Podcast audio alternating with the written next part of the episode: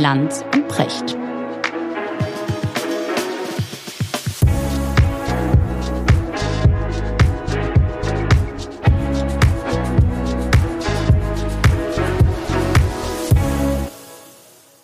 Schönen guten Morgen, Richard. Guten Morgen, Markus. Immer erste Folge im neuen Jahr. Mhm. Und Drei König heute, ne? 6. Januar. 6. Januar. Ja, Bedeutet dir was, Drei König? Ja die Heiligen Drei Weisen. Könige Ja, gehört die auch Weisen zu aus dem Morgenland. Gehört zu, für mich zu den schönen Geschichten meiner Kindheit. Ja, auch. Die konnte man sich immer so hübsch vorstellen. Ja, Ne, genau. Standen an den Krippen rum und Ja. so weiter. Ja, und was die wenigsten Menschen wissen, ne, kommen aber in der Bibel nicht vor. Ja, sind in keinem Evangelium, sondern stammen aus dem Mittelalter als Könige. Mhm. Ne, Im Matthäusevangelium tauchen sie natürlich als Sterndeuter auf, als Weise aus dem Morgenland. Und wie wir ja alle wissen, sind die Evangelien, die vier Evangelien für vier verschiedene Kulturkreise geschrieben. Und das Matthäusevangelium für den persischen Kulturkreis. Und da gab es die Religion des Zoroastrismus, des ewigen Kampfes von Gut gegen Böse. Das ist das Thema des Zoroastrismus. Und die Sterne spielen eine große Rolle bei den Persern. Kein Wunder, dass die Sterndeuter dann zu Jesus kommen. Ja, super. Ich, ich, äh, du kennst das doch, ne? Sternsinger und so weiter. Kennst du das aus deiner Kindheit? Oder Ja, haben die Sternsinger ja. um euch als bekennend kommunistischen Haushalt einen großen Bogen gemacht? Nee, also es war ja nicht ein roter Stern an der Tür, die die jetzt ferngehalten hätte und den die dann dagegen irgendeinen goldenen Stern ausgewechselt hätten. Das heißt, die kamen auch bei euch, ja? In Es stand, stand kein vorbei. Spruch, wo dran stand, in diesem Haus sind Sternsinger unerwünscht. Ja, genau.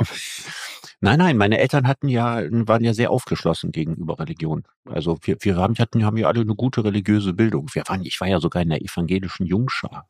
Wirklich, ja? Ja, Ich war mal Sternsinger, weißt du das? Ich habe das mal gemacht, Ja. selber. okay. Wir waren unterwegs, das fand ich immer großartig. Ja, Da waren wir relativ jung, so 13, 14, 15. Damals wolltest du doch auch noch Musiker werden, oder? Ja, ja, und dann, und dann haben wir da gesungen und so weiter. Und das Lustige war, ein, ein sehr netter Mann aus unserem Dorf, der Sepp, hat uns dann rumgefahren. Ja, wir waren ja alle sehr klein, hatten alle keinen Führerschein, die, die Sternsinger. Die Erwachsenen hatten keine Zeit, das zu machen. Wir haben das dann gemacht. Und dann waren wir so schön verkleidet und sind dann rumgefahren worden von Haus zu Haus und dann wirklich von Berg zu Berg. Und dann, wenn es dann richtig weit hochging in die abgelegenen Höfe, äh, Schneeketten anlegen und so weiter. Und ich Mhm. fand das immer ganz faszinierend, weil wir natürlich in jedes Haus reingekommen sind, auch in die teuren Ferienhäuser deutscher Touristen Mhm. und so weiter und konnten da mal sehen, wie es da drin aussieht. Das war irgendwie schön. Das klingt nach Kindheit aus dem Bilderbuch. Also wenn ich nicht wüsste, Ja. dass du auch irgendwie bettelarm warst und so weiter, ja. Aber es ist Nein, doch, aber- es hat immer, nein, wenn du von Südtirol Kindheit. erzählst, ja, Ja. hat das sowas, sowas von, von, von Kinderbuch, dass man sich Heimelig, irgendwie wünscht, so eine Kindheit hätte ich auch Ja. gern gehabt. Aber wirklich so war's. Es, Also es so, war genau so ein dolomitisches Bullabü irgendwie. ja, Ja. auf eine Art war es das tatsächlich. Äh, Das war sehr unbeschwert. Und im Grunde, es war völlig okay, wenig Geld zu haben, weil alle hatten wenig Geld. Mhm. Und deswegen war das auch kein Problem. Mhm. Aber es war sehr inspirierend und wir waren dafür, ja, wir waren, wir wurden inspiriert und ähm, von, von guten Lehrern, von, von, von Freunden. Wir hatten eine wahnsinnig schöne Kindheit auf eine Art. Ist wirklich so. Mhm. Und viel draußen und dann dieses, dieses unmittelbare Erleben von Winter und auch so mitzukriegen, wie die Leute reagieren. Äh, war Mhm. immer die Frage, die, die guten Leute waren die, wo wir besonders viele Kekse und guten Tee bekommen haben. Was würdest du sagen, hat dieses Erleben von echtem Winter? Mhm. Ne? Also nicht von so einem Hamburger Matschregenwinter, ja, sondern vom dolomitischen Puderzuckerwinter. Was hat das mit dir gemacht? Meinst du, das hat das kindliche Gemüt Extrem. in irgendeiner Form geformt? Ja, extrem. Ich, ich, weißt du, dass für mich, also in eine Welt zu kommen, und damit meine ich jetzt speziell Norddeutschland, ja, die äh, sozusagen unter anderem dadurch gekennzeichnet ist, dass es sowas wie Jahreszeiten eigentlich gar nicht so richtig gibt. Mhm. Äh, Es gibt- zumindest nicht in einem vollständigen Sinne, so wie ich das kannte. Das hat mich wahnsinnig irritiert. Und umgekehrt wurde mir dadurch erstmal klar, wie sehr einen das prägt. Nirgendwo gibt es so klar ausgeformte Jahreszeiten wie dort in den Dolomiten. ne? Es gibt, es gibt Mhm. diesen Würdest du sagen, Sommer. würdest du sagen, dass warm. die Landschaft in den Dolomiten einen religiös macht? Oder zumindest dich- spiritueller, als wenn man in Ja. Hamburg groß wird? Also Ja, also spiritueller definitiv. Äh, ich meine, es gibt ja, es gibt dort diese, diese ganze wunderbare Sagenwelt. Ja, allein wenn du dir vorstellst, die Idee, die Geschichte, die ich als Kind immer gelesen und gehört habe. Ja, warum sind die Dolomiten so hell? Ist ja ganz helles, schönes Gestein. Und dann gibt es diese Vollmondnächte im Winter in den Dolomiten, glasklar, Mhm. kalt. Mhm. Da, da, funkeln Sterne am Himmel, sowas hast du noch nicht gesehen, ja. Mhm. Und dann ist da diese Ruhe und das, wenn der Vollmond dann rauskommt, dann glitzert diese ganze Welt. Mhm. Das ist wunderschön, diese, diese magischen Nächte. Das macht einen andächtig, das macht macht dich einen andächtig. empfänglich für große pathetische Stimmungen. Noch nicht mal. Es macht dich empfänglich für Fantasie. Es, es, Okay. es, es, es, es bereichert deine Fantasie. Es gibt zum Beispiel die schöne Ja. Geschichte der Mondprinzessin. Ja, also die Mondprinzessin heiratet einen Prinzen aus den Dolomiten. Und weil sie den Mond so vermisst, ja, und weil er sie auf der anderen Seite so sehr liebt, ja, beauftragt er irgendwann eine, eine Weberin und sagt, pass auf, wir, wir spinnen jetzt aus dem Mondlicht, spinnen wir silberne Mondlichtfäden. Und, die, und, und, und wir spinnen so viele davon, dass wir die gesamten Dolomiten ja damit überziehen können. Und dadurch schimmern die Dolomiten so, so, so hell und so wunderschön in diesen Vollmondnächten. Ja. Und das führt dazu, dass die Mondprinzessin weniger Heimweh hat. Ja? Mhm. Und deswegen heißen die Dolomiten auch die bleichen Berge. Und das Okay. sind halt so schöne Geschichten, die haben uns alle wahnsinnig inspiriert. Oder die Geschichte von dem Grafen, von dem Grafen Prack, der äh, immer zu seiner Geliebten in ein anderes Tal, da Richtung Cortina geritten ist, äh, losreitend in, in Bruneck, da in der Gegend, in Reischach. Und dann äh, natürlich überfallen wird und verfolgt wird von irgendwelchen unholden Räubern, ja, die im Wald ihr Unwesen treiben. Und irgendwann säbeln die einfach so eine Brücke über so eine spektakuläre Schlucht, säbeln die einfach ab, damit sie ihn jetzt endlich mal in Ruhe ausrauben können. So. Und dann ist da dieser Graf, ja, der Prack. Und dann gibt es dieses schwarze Pferd, ja. Und du ahnst, wie die Geschichte weitergeht. Er ahnt die Falle, ja, und merkt, oh Mist, die haben diese Brücke weggesäbelt. Und dann flüstert er seinem Pferd irgendwas ins Ohr und er springt mit einem gigantischen Satz über diese wahnsinnige Schlucht, ja. Ah. Kannst dir vorstellen, wie uns das immer inspiriert hat, ja. Das funktioniert auch bei meinen Ja, Kindern. also ich, ich kenne die Geschichte von Karl May. Bei, Karl- bei, bei, beim Shoot, beim Shoot springt er doch mit Rie, So, seinem Araberhengst, genau, ja. über so eine Schlucht. Ich wusste gar nicht, dass er das, das sozusagen aus Original dem ist natürlich, ja. Dolomiten geklaut hat. Karl May hat doch Ja. überall geklaut, das wissen wir doch. Ja, aber was ich, was ich interessant finde, ist, mich fragt dich immer sozusagen deinen religiösen Empfindungen, weil ich mir eine Frage stelle. Ich stelle mir die Frage, sind religiöse Menschen eigentlich gelassener als Atheisten? Das kann ich also im Vergleich nicht bewerten, aber ich äh, finde, dass also religiöse Menschen, Menschen, die wirklich an etwas glauben und damit ja auch meist an ein Weiterleben nach dem Tod, die sind vor allen Dingen im Angesicht des Todes total gelassen. Und wenn ich mir die Grundhaltung meiner Mutter zum Beispiel ansehe, eine tiefgläubige Bergbauerntochter, also so viel Gelassenheit werde ich in meinem Leben nie hinkriegen, wie, wie meine Mutter äh, sie in sich getragen hat. Und das ist ja schon interessant. Ähm, Ich habe das Gefühl, dass es eine große Sehnsucht nach Gelassenheit gibt. Mhm. Und lass es uns sagen, wie es ist. Ne? Die letzten Jahre waren ja auch eine einzige Ansammlung von Katastrophen. Ich habe also- überhaupt nicht das Gefühl, in gelassenen Zeiten zu leben, Ja, aber ich habe das genau. Gefühl, dass die Sehnsucht nach Gelassenheit wahrscheinlich selten so groß war Maß. wie im Augenblick. Ja. Genau. Und ich, ich habe ich hab dieser Tage von Leon Winscheid, den, den du auch kennst, äh, der immer wieder tolle Sachen sagt zu dem Thema, Psychologe, ja. Der, der sagte, drei Dinge machen uns Angst. Das Unbekannte, das Unerwartete und das Unkontrollierbare. So. Und jetzt überleg mal, leg das mal drüber, so als Schablone. Es ist exakt das, was wir in den letzten Jahren Ja. nur erlebt haben. Aber weißt du, was ich dazu sofort sagen würde? Mhm. Das macht uns heute Angst. Das sind Dinge, die haben deiner Mutter mit ihrer Gelassenheit wahrscheinlich weniger Angst gemacht. ja. Mhm. Wir leben heute in einer Welt, gerade in der digitalen Welt, in der wir in dem Wahn leben, alles kontrollieren zu können, zu wollen und zu sollen. Und wenn es dann nicht gelingt, dann ist das unglaublich frustrierend. Wenn man aber so die Einstellung hat, meine Hand liegt in Gottes Schicksal, nein, mein Schicksal liegt in Gottes Hand. ja, Wo auch immer sie liegt, aber sie ja, liegt da. ja, d- dass man dann natürlich eine andere Art von Gelassenheit hat und dass die Tatsache, dass man nicht alles kontrollieren kann, dann Mhm. gar nicht so schlimm ist. Ja, Also, Also hat meine uns, Mutter hat hat nie den Versuch gemacht, alles zu kontrollieren, außer Richtig. uns vielleicht, ja. Euch aber vielleicht, ansonsten- ja. Ja. genau. Ja, aber wenn Ja, man das Gefühl schon, ja. hat, ja, der Herrgott nimmt's, der Herrgott gibt's und so Ja. weiter, dann ist ja was anderes, als wenn man das Gefühl hat, man könnte mit Hilfe von Technik oder so sich gegen alle Risiken immunisieren und sein Mhm. Leben vorausplanen und künstliche Intelligenz äh, rechnet einem die Todeswahrscheinlichkeit beim Mm, ja, Bergsteigen ja. aus und was weiß ich was alles und so. Ne? Also wir, kommen ja in einer Welt, in der wir das Unkontrollierbare immer weniger zulassen. Mhm, Und genau. nur deswegen leiden wir darunter. Weil die Menschen hatten über tausende von Jahren das große Problem, dass sie von lauter Dingen umgeben waren, die sie nicht vorhersehen konnten, die unbekannt waren, die unerwartet waren und unkontrollierbar. Und das waren nicht ihre größten Sorgen. Das stimmt. Also genau das Gegenteil von dem, was Winscheid sagt, was heute unsere größten Mhm. Sorgen sind. Gelassenheit ist ja ein, ein äh, Riesenthema. Du kennst Wilhelm Schmid, ne? Mhm. Philosophen. Ich Mhm. habe mich vor Jahren mal mit dem über dessen schönes Buch unterhalten. Gelassenheit. Das heißt Mhm. auch genau so. Und er sagt, Gelassenheit ist das, was wir gewinnen, wenn wir älter werden. Mhm. Nimmst Nicht du das jeder, auch so nicht, nicht jeder. Nicht, finde ich auch. Viele Würde werden ich- wütend. Wütend, finde ich. Ja, genau. Und frustriert und Ja. verbittert und so. Genau. Ne? Das ist alles, was, was ich, also verbittert und gelassen zugleich kann man nicht sein. Ne? Richtig. Verbittert sind die, die das mit der Gelassenheit nicht hingekriegt haben. Mhm. Ja. Hm? Mhm. Genau. Wie ist bei dir, Richard? Ja, also ich würde mal sagen, so von der Werkseinstellung her ist meine Gelassenheit recht groß. Mhm. Ja, aber nicht in jeder Lebenssituation. Also da kann ich auch mit Lessing sagen, wer über bestimmte Dinge den Verstand nicht verliert, hat keinen zu verlieren. Hm? Also auch ich kann nachweislich wütend werden, ja, und sehr ungelassen werden. Aber so, sagen wir mal, so die Grundgemütsstimmung, die würde ich als recht gelassen bezeichnen. Und bei dir?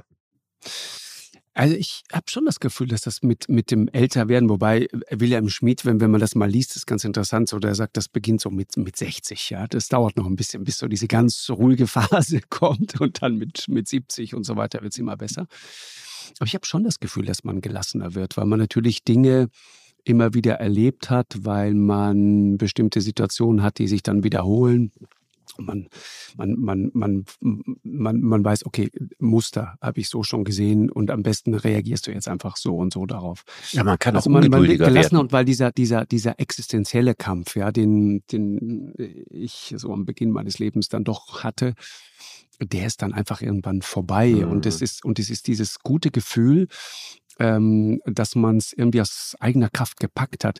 Weißt du, was mir auffällt? Ich frage mich manchmal, gibt es einen Zusammenhang sozusagen zwischen, zwischen Geld und Gelassenheit? Und ich würde sagen, nein. Ich erlebe immer wieder Leute, Mhm. Ja. die, die sehr vermögende Leute sind, so mm, wirklich reiche Erben, wirklich reiche Leute, aber gelassen sind die nicht. Da ist überall so eine Unzufriedenheit drunter. Und denke immer, mein Gott nochmal, was ist denn jetzt dein Problem? Ähm, und ich frage mich manchmal, ob diese Gelassenheit sozusagen auch resultiert. Das ist auch eine äh, äh, Theorie, die man diesbezüglich dann öfter mal hört. Ich glaube, es gibt einen Zusammenhang zwischen Arbeit und Gelassenheit. Also dieses, so habe ich das oft erfahren. Du, du strengst dich sehr an, du arbeitest viel und gehst dann auch mal über so eine Grenze hinaus und, und bis zur totalen Erschöpfung. Aber dann hast du etwas gepackt. Mal funktioniert es nicht und mal funktioniert es aber auch. Und wenn es Mhm. funktioniert, resultiert daraus so eine tiefe innere Dann Zufriedenheit. kommt das Serotonin. Ja, So, genau. genau. Für dich ist das alles nur ein Cocktail, ich weiß. Alles, alles Aber- Chemie. Ja. Genau, aber egal, woher es kommt, ist mir dann wurscht. Aber ich nehme es trotzdem. Nee, ist ja andersrum. Äh, andersrum. Es kommt nicht vom Serotonin, ne? sondern weil du gelassen bist, schüttest du Serotonin aus. Also es ist schon, ja, ja. Aber auf Ja. jeden Fall ist es Aber richtig. diese also, tiefe innere Zufriedenheit, die Ja. man eben für Geld nicht kaufen kann, die kommt, weil man vielleicht ein selbstgestecktes Ziel erreicht hat. ja. Weil man sieht, dass sich so die große Lebensbahn dann doch irgendwie einigermaßen funktioniert hat. Und ehrlich gesagt, bei mir, ich merke das auch, weißt du, mein Vater ist sehr früh verstorben. Also in meinem Lebensalter jetzt war mein Vater schon tot. Und allein die schlichte Tatsache, bis hierhin überlebt zu haben, ist Mhm. etwas, was mich mit einer gewissen Demut und auch Zufriedenheit erfüllt. Wirklich ganz platt so gesagt. Mhm. Also ich glaube, dass das, was du bei dir beschreibst, dass das oft gibt. Aber es gibt auch andere Menschen. Ich habe schon im Studium Menschen kennengelernt, die eine verblüffende Gelassenheit hatten. Mhm. Und obwohl sie nicht aus reichen Elternhäusern kamen und auch nicht so richtig wussten, was aus ihrem Leben wird und so weiter, doch immer sehr entspannt waren. Mhm. Auch nicht sehr viel Ehrgeiz hatten. Und die deswegen aber nicht unzufriedene Menschen geworden sind. Weißt du, jeder hat ja auch eine unterschiedliche Dosis ne, an Ehrgeiz Genau, oder an Dingen, genau. die man erreichen will und so. Bei manchen ist das ja schnell erreicht. Also da reicht ein gutes Fußballspiel oder ein Bier und so weiter aus. Ja. Ja. Oder ein netter Abend mit Freunden. Ne? Und man ist, man ist wirklich zufrieden. Also Ja. da sind Menschen sehr, sehr, sehr unterschiedlich. Mhm. Deswegen gibt es nicht so ein richtiges Erfolgsrezept für Gelassenheit, weil es gibt auch andere Menschen, die ganz hart arbeiten, so wie du das gerade beschrieben hast, bei denen sich trotzdem nicht das Gefühl der Gelassenheit einstellt, sondern das Gefühl, hm, und jetzt, was ist der nächste Schritt? Also es gibt Menschen, die kommen aus diesem Getriebenseinsmodus nicht raus. Guck mal, wir haben uns unlängst über Elon Musk unterhalten. Ja, und der ist für mich nicht der Inbegriff der Gelassenheit, obwohl man ja sagen könnte, doch, der hat ja viel geleistet Ja, der und der muss sich keine. Sorgen machen, wenn er zum. Geldautomaten geht, dass die Karte nicht mehr rauskommt und so, ne? Mhm. Trotzdem habe ich das Gefühl, dass Gelassenheit jetzt die Qualität ist, die ihn am stärksten auszeichnet. Ja, erinnerst du dich, es gab diese Szene, äh, auch schon letztes Jahr, äh, Fußball-WM, Katar, Ronaldo schießt angeblich, äh, vermeintlich dieses Ja. Tor. ja. Und, Und lässt sich feiern bis zum es geht ist unvorstellbar. Und Ja. er weiß doch ganz genau, dass er nichts davon berührt hat und schon gar Ja. nicht den Ball. Ja, Hatte mit diesem Tor nichts zu tun. Aber es war ihm unfassbar wichtig, klar zu machen, so, ich, ich war das jetzt. ja, Das ist doch das krasse Gegenteil von Gelassenheit. Und ich habe gedacht, Ja. was ist das für ein Mensch, der Gelassen so war der andere. hat? Gelassen war der andere, der Ronaldo in aller Ruhe hat jubeln lassen, obwohl Genau. er insgeheim wusste, dass er eigentlich das Tor geschossen hat. Ist das irre, oder? Aber erklär mir das mal, woher kommt das? Jemand, der so viel erreicht hat, der auch so viel Geld verdient hat, der so viel Erfolg hatte, dem, dem Millionen Menschen äh, einfach zu Füßen liegen, dem alles zu gelingen scheint. Und dann hast du diesen, Ver das ist ja dann Verbissenheit, Natürlich. diesen Ehrgeiz, dann muss jetzt auch dieses Tor muss jetzt noch deins Ja. sein, weil sonst Ja. kannst du nachts nicht schlafen. Naja, vielleicht ist, hat er ja unter anderem ne, diese Karriere gemacht, weil er von diesem brennenden Ehrgeiz beseelt das war. ist sicher Und so. das Problem ist ja, der lässt ja nicht im gleichen Maße nach wie deine fußballerischen Fähigkeiten. Also du bleibst ja genau der gleiche Mensch, nur die Anzahl Ja. der Erfolgserlebnisse dünnt sich aus. Wie das und Haar. was bei Fußball ja verrückt ist, ne, du kannst bis 35, 36 bist du Weltklasse-Stürmer. Ja, und innerhalb von ein, zwei, drei Jahren, ja, nimmt dich äh, kein Verein der zweiten Liga mehr. Das krass. Also das ist ja, Ja. absolut verrückt, das zu Mhm. sehen. Und ähm, das wird natürlich mit Ronaldos Psyche eine ganze Menge machen. Und ich glaube, jemand, der so eine Psyche hat, der wird, egal in welchem Alter er ist, nicht gelassen werden. Das kann doch ein großes Drama werden. Also irgendwann musst du für dich ja einen Umgang, einen Umgang damit finden. Ne? Wenn du den nicht findest, wird es schwierig. Ich jetzt sag mal, kann, kann uns, äh, wenn man über Gelassenheit spricht, ne, dann denkt man als jemand, der mal auf einem humanistischen Gymnasium war, das Erste, was du denkst, sind Stoiker. Mhm. Marc Aurel. Mhm. Äh, ist, und es, es gibt ja so ein richtiges Revival ne, von, von, Ja. von ne? Ja, ja. Also es ist schon ein bisschen spooky. Zu, ja, ja, ja, ja, ja, genau. Also es ist sozusagen die Modephilosophie unserer Zeit. ja, Stoiker. Marc Ja, ja, Aurel. es gibt sozusagen so Best-of-Anthologien oder Stoiker einfach erklärt und so weiter. Ich, ich sehe das mit einem lachenden und einem weinenden Auge. Also das, das lachende Sag Auge mal kurz, Marco Aurel, äh, äh, am 26. April 121 nach Christus in Rom ja, geboren. also ne? ein später Stoiker. genau. Ja, Kaiser. Ja, und ähm, ist da in, in Germanienfeldzug, blutig, dreckig, so wie man den aus Gladiator kennt.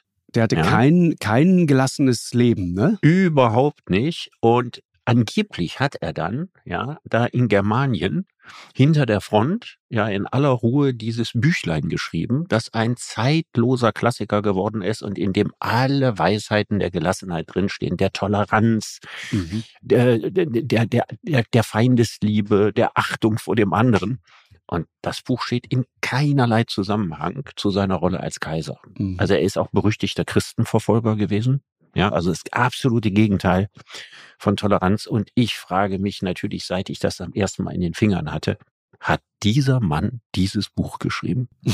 Also wir werden es nie überprüfen können. Ich Ja, halte es okay. für extrem unwahrscheinlich. Wirklich? Extrem unwahrscheinlich. Ich glaube nicht. Also er Ach, war glaubst, sicher er gar gebildet. diese berühmten Selbstbetrachtungen, Ach, ja? ich glaube, da hat er irgendeinen Weisen um sich rum gehabt, der das dann aus Marketinggründen da irgendwie geschrieben hat. Das ist jetzt natürlich ein böser Verdacht und Marc Aurel kann sich dagegen nicht mehr wehren.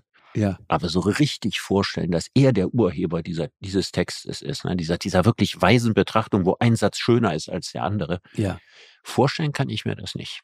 Also ich sage ich, ich sag nicht, es war nicht so, ne, weil das können wir nicht überprüfen. Aber das Urheberrecht war in der Antike nicht das gleiche wie heute. Ich könnte viele Beispiele ja. von, von, von ja. Texten, also ob Cäsar den, den Gallischen Krieg da selbst, äh, den Bello Gallico, meinst Bello Gallico da selbst verfasst hat oder ob er den diktiert hat oder ob der sinngemäß in Gesprächen geschrieben wurde, so wie heute Politiker sich ihre Bücher schreiben lassen. Genau. Oder das berühmteste Beispiel, ja, der berühmteste Mathematiker der Antike, Euklid. Mhm ja, wo die gesammelte äh, mathematische Weisheit der Antike drin ist, in dem Buch von Euklid, ist höchstwahrscheinlich nicht mal eine Person gewesen. Sondern eine Gruppe, eine genau, so Shakespeare das, sozusagen? Genau, auch, da, da ne? wurde eine Menge zusammengetragen, da hat man sozusagen das ganze Wissen der, äh, der Antike in eine Schriftrolle gebracht mhm. und hat nachher Namen draufgeschrieben. Vielleicht den Namen von jemand, der tatsächlich mal irgendwie existiert hat und mal was mit Mathe zu tun hatte, vielleicht auch einen erfundenen Namen. Lustig.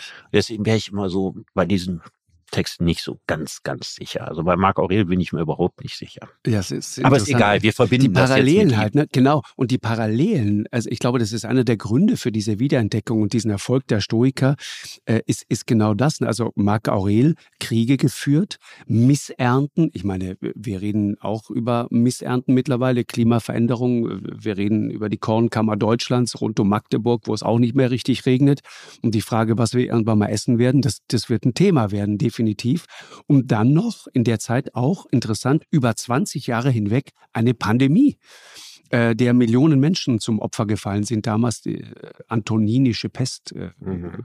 glaube ich. Ich glaube aber Pocken war nicht die Pest, sondern eher ein Pockenerreger. Aber ich sag mal, die Parallelen zur heutigen Zeit sind ja, die sind ja sowas von augenscheinlich und frappierend. Mhm. Ja, und deswegen also nach wie vor der, der Verdacht, dass das nicht aus des Kaisers Hand stammt. Mhm. Aber interessant ist auch, wenn wir, wenn wir heute diese Stoiker-Revival haben, ich finde das immer wahnsinnig schön, wenn Menschen sich mit abendländischer Philosophie beschäftigen. Weißt, wir hatten so viele Jahrzehnte, da haben die Leute immer so fernöstliche Weisheiten in erster genau. Linie zu sich genommen. Oder vielleicht auch die ein oder anderen katholischen Indien. Mhm. Sinnspruch. Ja, mhm, aber dass genau. man sich so richtig Arbeit macht und sich hier richtig wieder in die Philosophie der alten Griechen einarbeitet, finde mhm. ich super. Ja, auch. Äh, das weinende Auge ist natürlich so ein bisschen, da wird da jetzt so ein Auflauf draus gemacht. Also so wie man die alle lateinamerikanischen Tänze in Salsa eindampfen kann, ja, kann man natürlich jetzt auch so, so, so eine Art Gebrauchsstore erfinden. Mhm. Und dann darf man nicht vergessen, das war eine Philosophie in einer ganz bestimmten Zeit mit einer sagen wir mal, Problemlösungsfunktion, die völlig anders ist als heute. Es war nicht so ähnlich wie heute. Also die, Stoiker beginnen als Kommunisten. Mhm. Interessanterweise und mit Zenon, ja, also wo es heißt, dass man so als gleichberechtigtes Schaf in der Herde leben soll und solche Scherzchen. Man weiß über diesen Menschen Zenon auch nichts außer komische Anekdoten, aber der, der Anfang des, des Stoikertums hatte nichts mehr mit dem zu tun, was es nachher bei den Römern war. Bei den Römern war das sowas wie inoffizielle Staatsreligion. Mhm. Das war so die, die, die Weltanschauung äh, des Imperiums. Und da hatten einige clevere Griechen, die Griechen sind ja von den Römern einkassiert worden und die Intellektuellen sind dann zum Teil nach Rom gegangen mhm. und haben da die Römer unterrichtet. Die Römer waren ja kulturloses Bauernvolk im Grunde genommen, ne? Soldatenvolk. Und haben ihnen dann die ganze Zeit geschmeichelt, ja, äh, wie, wie großartig ihr Imperium ist und so weiter. Und dann wurde äh, der Stoizismus unter anderem zur Rechtfertigung des römischen Imperiums benutzt. Also das wurde dann wirklich so, so, so für die Herrschaftselite so eine Rechtfertigungsphilosophie.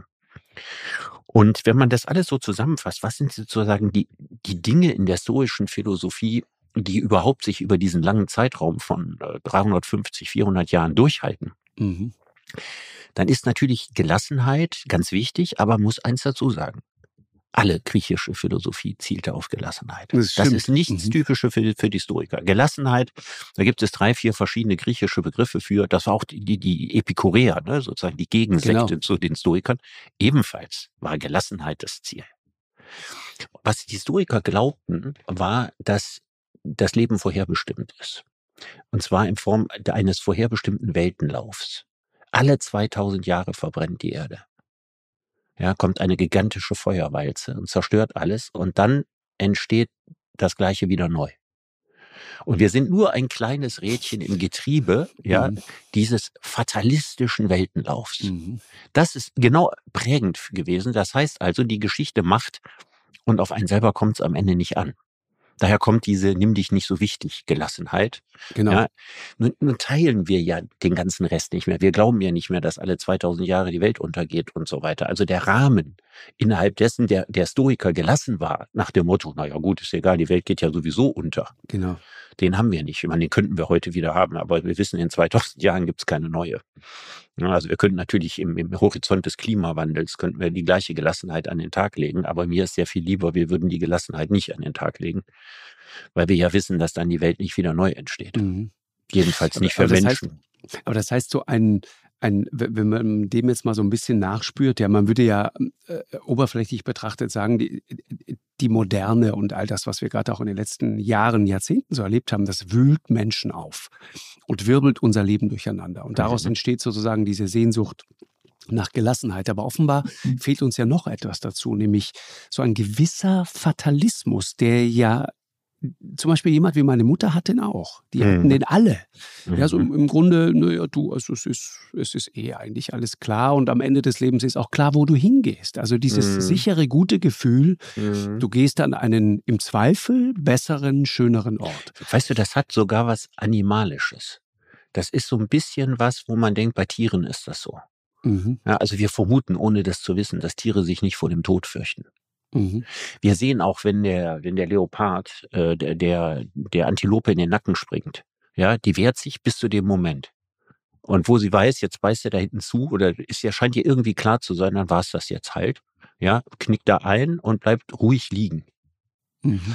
Und diese, dieses Einbehaltensein im Kreislauf der Natur, ja, der ist irgendwie wie so ein animalisches Erbe noch sehr, sehr lange in unserer Kultur gewesen. Wir sind ein Teil der Natur, ja, Staub bist du, zum Staub Mhm. kehrst du zurück. So, ja, Ne, mhm. was, was wir so, so kennen oder was im, im, im, Prediger Salomo abgebildet ist. Der Prediger Salomo aus der Bibel ja, ist von Stoikern geschrieben. Ja, der ist nicht, nicht von religiösen Juden geschrieben, sondern das ist ein stoischer Text, der da Okay, eingewandert ist. Mhm. Ja, und da ist es, es gibt nichts Neues unter der Sonne. Ja, Mhm. diese Vorstellung, der, die ewige Wiederkehr des sinnlosen Gleichen und so, das hatte ja überhaupt nichts mit Christentum zu tun, hat auch nichts mit Judentum zu tun. Das ist stoische Philosophie. Und das hat was von, von, von Naturbeobachtung, weißt du, von, von, so ist das Genau. in der Natur, dieser ewige Kreislauf der Natur, dieses Einbehaltensein im Naturzusammenhang. Mhm. Und ich glaube, dass das vielleicht bei deiner Mutter noch, auch bei meinen Großeltern so war. Man Definitiv. war einbehalten in den Lauf der Dinge. Und heute leben wir in einer Welt, wo wir sagen, nee, nee, nee, wir sind nicht einbehalten im Lauf der Dinge. Wir wollen die Dinge gestalten. Mhm. Wir wollen ein Optimum an Glück und an Sinn und für uns und für Genau. unsere Lieben und vielleicht für die Menschheit. Also dieses Gefühl, wir müssen die Welt machen Mhm. und nicht, Genau. wir müssen uns an die Welt anpassen. Und das unterscheidet uns erst seit wenigen Jahrzehnten von allen Kulturen auf diesem Planeten Das ist zuvor. interessant.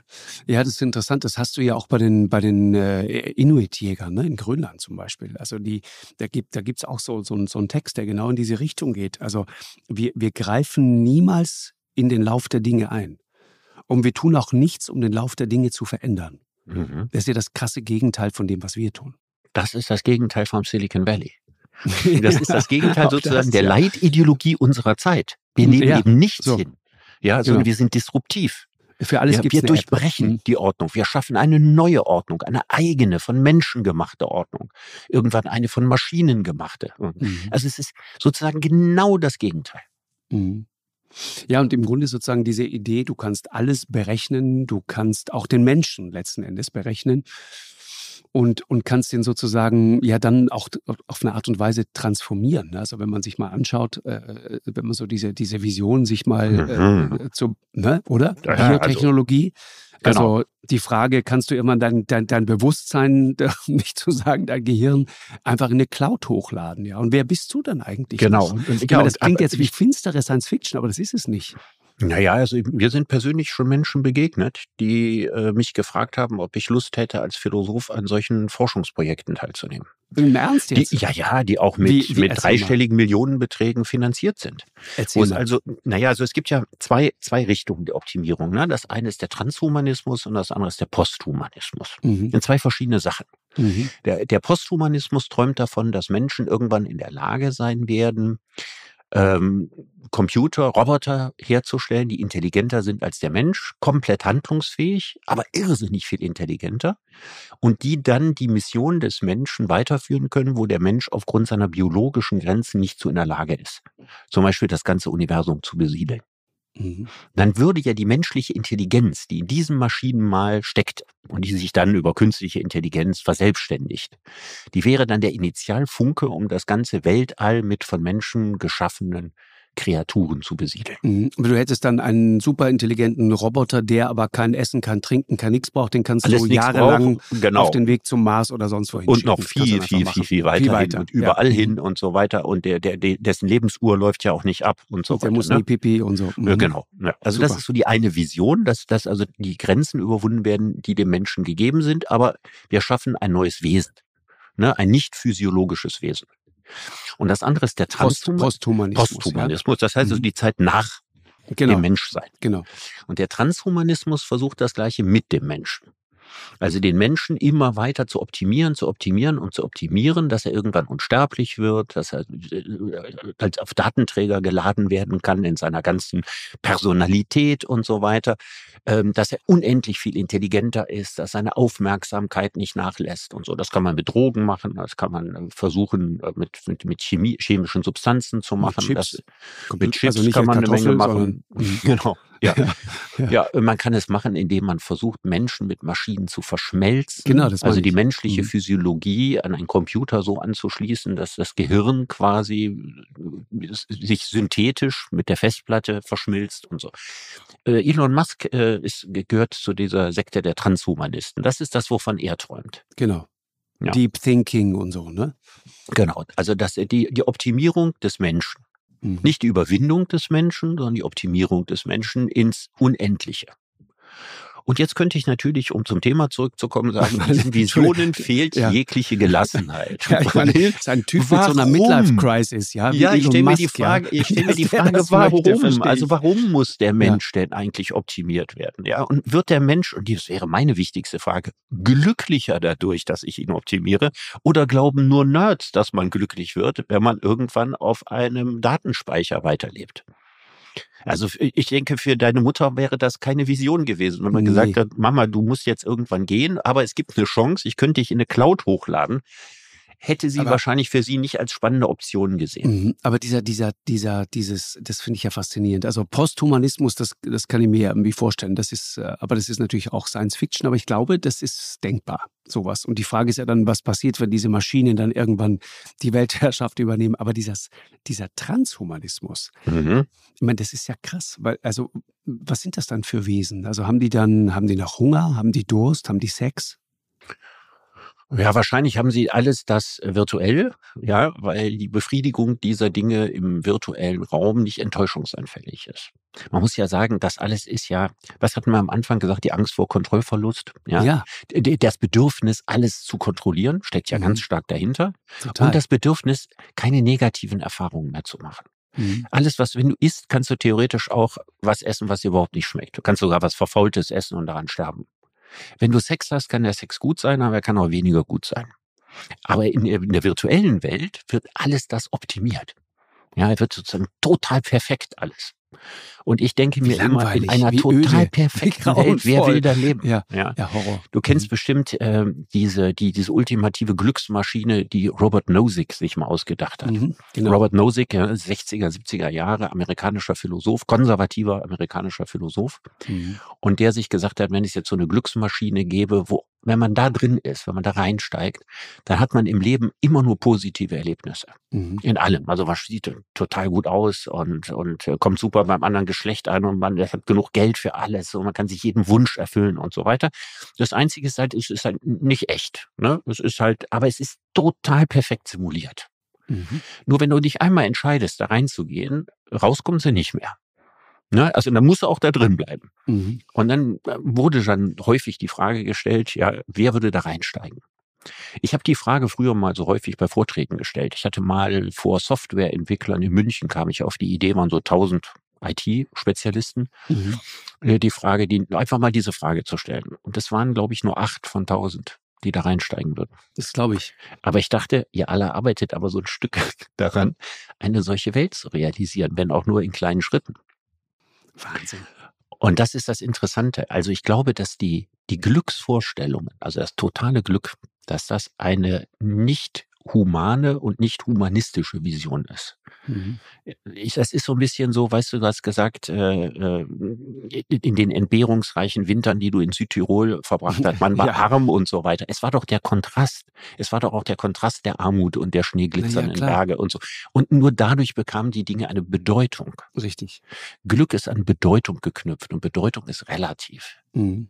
Ja, ja also, also ich meine, das ist äh, Wilhelm Schmid, ne? Also der Tod ist es erst, der das Leben wertvoll macht. Ja.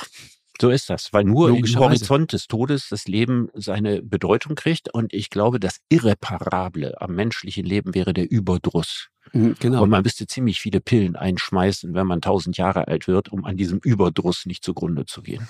Ja, das, das meine ich. Ne? Also wenn du, wenn du, wenn du jeden Tag Kaviar hast, ne, dann ist halt irgendwann das Butterbrot die Sensation. Richtig. Das ist der Punkt. Genau. Und, genau. und dieses, du meinst, genau. wenn man jeden Tag nur Glück und Erfolg hat, sehnt man sich nach Leiden und Misserfolg?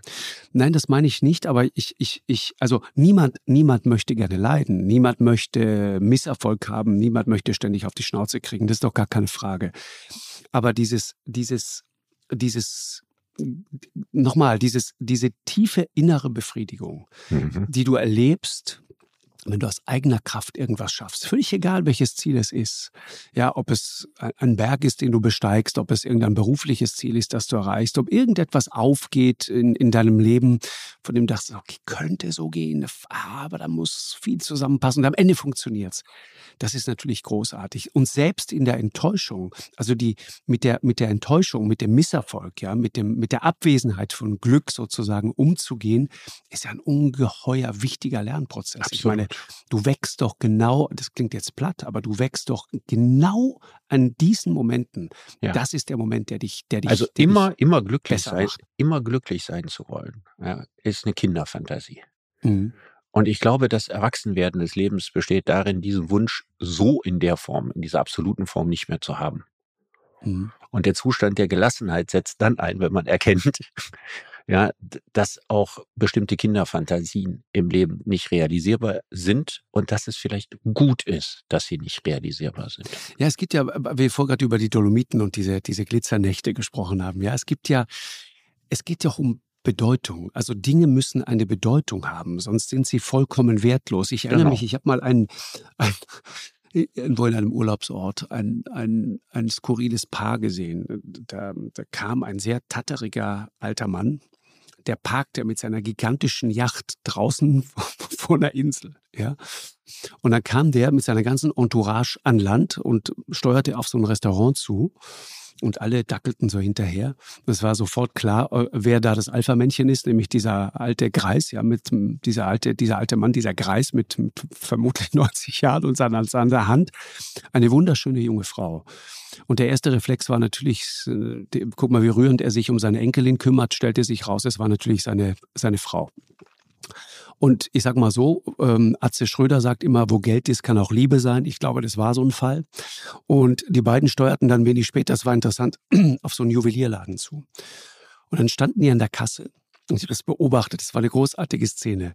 Es war, ging um die Frage, kaufen wir jetzt diesen Ring für 15.000 Dollar oder kaufen wir diesen Ring für 25.000 Dollar? Und man stand schon an der Kasse und sie hatte sich entschieden, den für 15.000 Dollar zu nehmen. Da siehst du, tolle Frau. Und warte, pass auf, das ist so bescheiden. Und kurz bevor eingebucht wurde in der Kasse, sagt sie, ah nee, komm, ich nehme doch den anderen. Den für 25.000. Ja. Ja? ja. Und das Interessante war aber, und das war das Spannende, dieser Sprung von 15.000 auf 25.000 löste in ihr erkennbar genau nichts aus. Mhm. Es war völlig egal. Mhm. Das löste bei ihr nichts aus. Es löste auch bei ihm nichts aus. Es löste einfach bei niemandem irgendwas aus. Und mhm. ich dachte, Wahnsinn, dann lass es doch einfach. Wenn es alles so Spend, egal Spende Es bedeutet dir nichts. Ja, ja. ja wirklich. Ja, Und das fand ich interessant, weil ich dachte, ach guck mal, das Leben ist dann irgendwann doch auch gerecht. Äh, äh, Zufriedenheit, vielleicht sogar Glück, aber eben auch Gelassenheit. Das kannst du nicht kaufen. Das ist etwas, das hast du mhm. in dir und erarbeitest du dir oder du lässt es eben. Genau. Mal nochmal kurz, Richard, zum Schluss. Ähm, äh, Stoiker, ja, Marc Aurel. Gibt es irgendeinen Gedanken oder auch gerne zwei oder drei, von denen du sagst, das ist gut, das ist allgemeingültig, das hat. Das ich glaube, es, es steht in dieser Fibel von Marc Aurel eigentlich nichts drin, was nicht gut ist. Also es ist wirklich alles Und was gut. ist der Gedanke, von dem du sagst, der hat mich gepackt, der hat mich gekriegt, den Es ist eigentlich der, was mich am meisten, am meisten äh, gekriegt hat, ist eine stoische Weisheit, die nicht von Marc Aurel ist oder von dem, der sein Buch geschrieben hat, Mhm. sondern von Ariston von Chios. Das ist ein Stoiker, über den man gar nicht so viel weiß. Und der hat den Satz geschrieben, von Natur aus gibt es keine Vaterländer. Genauso wenig, wie es von Natur aus äh, Handwerksbetriebe und äh, Verkaufsstände gibt. Und da ist natürlich eine Menge dran. Das ist so ein Satz, wo ich immer denke, den hätte ich gern über das 21. Jahrhundert geschrieben. Und damit meine ich natürlich mit diesen Vaterländern nicht, dass man keine Heimat hat oder keine Heimatgefühle oder keine Vaterland ja Identifikation. Genau. sondern es geht darum, dass die Grenzen, die gezogen worden sind, dass das alles historische Grenzen sind, von denen keine einzige natürlich ist, nirgendwo auf der Welt. Und dass das uns zwar dazu bringen kann, uns gerne mit dem Land, in dem wir leben, zu identifizieren, Mhm. aber uns vielleicht davon abhalten sollte, im platten Sinne stolz drauf zu sein, und zwar so stolz, dass man nationalistisch wird. Mhm. Und dafür finde ich, ist das eine zeitlose Weisheit, die jeder super, ja. Zeit und zu jeder Kultur gut passt. Und das ist wahr. Dazu passt dieser Satz von, okay, ich traue mich jetzt gar nicht mehr zu sagen von Marc Aurel, äh, aber auf jeden Fall ein, ein ihm sehr nahestehender, äh, intelligenter Philosoph hat äh, das dann wohl aufgeschrieben oder gesagt, unser Leben ist das, wozu unser Denken es macht. Mhm. ist natürlich wahr. Oder, oder diese andere, dieser andere sehr schöne Gedanke, so wie du dein Leben am Ende des Lebens wünschst, gelebt zu haben, so kannst du es eigentlich auch jetzt schon leben. Mhm. Das ist natürlich ein schöner Gedanke, ne? Das also sind ich, sehr gute, weise Gedanken. Den Ja. zweiten Satz kennt man in der Trivialversion von Steve Jobs. Ne, dass man jeden Tag so leben sollte, als wenn es der letzte wäre. genau. Das ist ja im Grunde genommen daraus abgeleitet. Und man kann daran sehen, dass all diese Weisheiten 2000 Jahre alt sind. Mhm. Ob sie die Menschen in diesen 2000 Jahren entsprechend weiser gemacht haben, ist dann nochmal eine andere Frage. Ich finde einen anderen Satz total gut. Der ist, der ist ein bisschen, das ist eine ganz andere Ecke, aber passt so gut in unsere Zeit. Wenn du wüsstest, aus welchem Quell die menschlichen Meinungen und Interessen fließen, du würdest aufhören, nach dem Beifall und dem Lob der Menschen zu streben. Das Das ist ist auch total gut. gut. Das ist Das ist extrem super gut. Ja, finde ich Ja, auch. passt sehr gut zu dem Thema, was wir letztens hatten, als wir über Twitter gesprochen haben. Genau. Das ist tatsächlich deswegen einfach wahnsinnig interessant, weil man neigt ja dazu, dass die Menschen, die einem Recht geben, dass man die für besonders intelligent hält, ja, und die, die einem widersprechen, für dumm. Mhm. Aber es kann genauso oft umgekehrt sein. Ja, und vor allen Dingen, was da ja auch drin ist, das finde ich so gut, aus welchem Quell die menschlichen Meinungen fließen. Also was ist sozusagen die Motivation? Motivation. Wa- Ja, ne? ja, klar. Also und, und häufig ist es Neid und Missgunst und Häme und so weiter. Und Ja. wenn das aber so ist und wenn dir das klar ist, dann musst du dich, auch, dich, musst du dich da auch nicht mehr anbiedern. Ne? Mhm. Mhm. Also das ist ja sowieso eine spezielle Kunst, die ja auch in den Glücksratgebern quasi steht, sich vom Urteil anderer Menschen unabhängig zu machen. Sagt sich so Das, leicht. Ne? das sagt sich so leicht, weil der Mensch ist ein soziales Tier. Und ähm, un- unsere, unsere ganze psychologische Ausstattung ist auf Hordenverbände ausgelegt, mhm. innerhalb derer es eine große Rolle spielt, was wir achten, was wir ächten, wer einen achtet, wer einen ächtet und wo man steht. Sondern man muss ja eigentlich zweigleisig fahren. ne? Ja, natürlich. Also wer möchte, wer möchte denn völlig ausgestoßen und verlassen von allem sagen, ja, ja, mich interessiert das Urteil Mhm. anderer nicht. Mhm. Also die Kunst besteht ja darin, das Urteil anderer wahrzunehmen, sich damit zu beschäftigen, aber sich nicht so nahe gehen zu lassen, dass es einen zermürbt. Mhm. Ja, also äh, auch da ist der Mittelweg der richtige. Das ist auch, also auch das steckt ja letzten Endes in diesem Gedanken mit drin. Ne? Also diese, ich, ich glaube, so die härteste Bestrafung, die wir als Menschen erfahren können, und deswegen sind ja auch diese sozialen Netzwerke teilweise wirklich so grausam, dann in, in, in ihrer Konsequenz und in ihrem unbedingten Willen wirklich dann zur Vernichtung von Leuten. Ja, also äh, die, dieses, dieses Gefühl, ausgestoßen zu sein, nicht mehr zur Gruppe dazu zu gehören, das ist, glaube ich, viel, viel härter, als im Zweifel zwei Jahre in den Knast zu gehen. Ja, je nachdem, bei wem man da im Knast ist. Also in einem deutschen Knast, ja. Ja, aber du weißt, was ich meine. Ja, ja, natürlich Also ist dieses, das so. ne? Also soziale Ächtung ist die Höchststrafe. Ne? ja, das meine ich. Also ich habe äh, früher bei Vorträgen über Moral häufig gefragt, stellen Sie sich folgende Situation vor, ich würde Ihnen jetzt, weiß ich nicht, 10, 20 Millionen schenken. Ja, die dürfen Sie behalten, die müssen mit niemandem teilen. Mhm. Nur unter einer einzigen Voraussetzung, Sie müssen in Ihrem Heimatort wohnen bleiben. Und ich erzähle jedem, und alle glauben das, dass Sie dieses Geld mit Kinderpornografie erwirtschaftet haben. Ja, wer möchte diesen Deal eingehen? Ja, das ist ein faustischen Pakt, den keiner eingehen würde, weil was ist denn der Reiz, wenn man viel Geld hat? Ja, es ist natürlich immer verbunden damit, dass man damit Anerkennung erwirtschaftet. Mhm, genau. Und wenn die Anerkennungskategorie von vornherein ja mit der Höchsttodeszahl quasi benannt ist, dann hat sie keinen Wert mehr. Also es geht, Anerkennung ist die Währung, um die es eigentlich geht. Ne? Das ist die Währung, um die es eigentlich geht. Es gibt ein paar Leute, bei denen der Reiz des Geldes sich verselbstständigt, wo es tatsächlich die reine Formierung von Zahlen ist. Das sind aber sehr wenige die meisten sehr reichen Leute haben eigentlich ihre ganzen materiellen Bedürfnisse erfüllt bis übererfüllt. Genau. Und dann ist es am Ende Anerkennung. Mhm. Sowieso die wichtigste Währung, die es unter Menschen gibt. Mhm, ist richtig. Richard, danke dir sehr. Das ähm, war ein schönes, gelassenes Gespräch. Ich wünsche dir ein gelassenes Jahr. Ey, wirklich, das könnten wir alle mal so dringend gebrauchen. Ne? Ja, hoffen wir, dass es ein bisschen gelassener wird als das letzte. Ja, wirklich.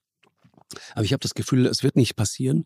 Und deswegen ist, ist es umso wichtiger, das in uns selber zu suchen. Ich glaube, wir müssen unser Mindset ändern, wie man heute sagt. Ich glaube, da hast du völlig recht. Ich glaube, die einzige stabile Erwartung, die wir an die Zukunft haben können, ist nicht, dass die Krisen aufhören, mhm. sondern dass wir lernen, resilienter mit ihnen umzugehen.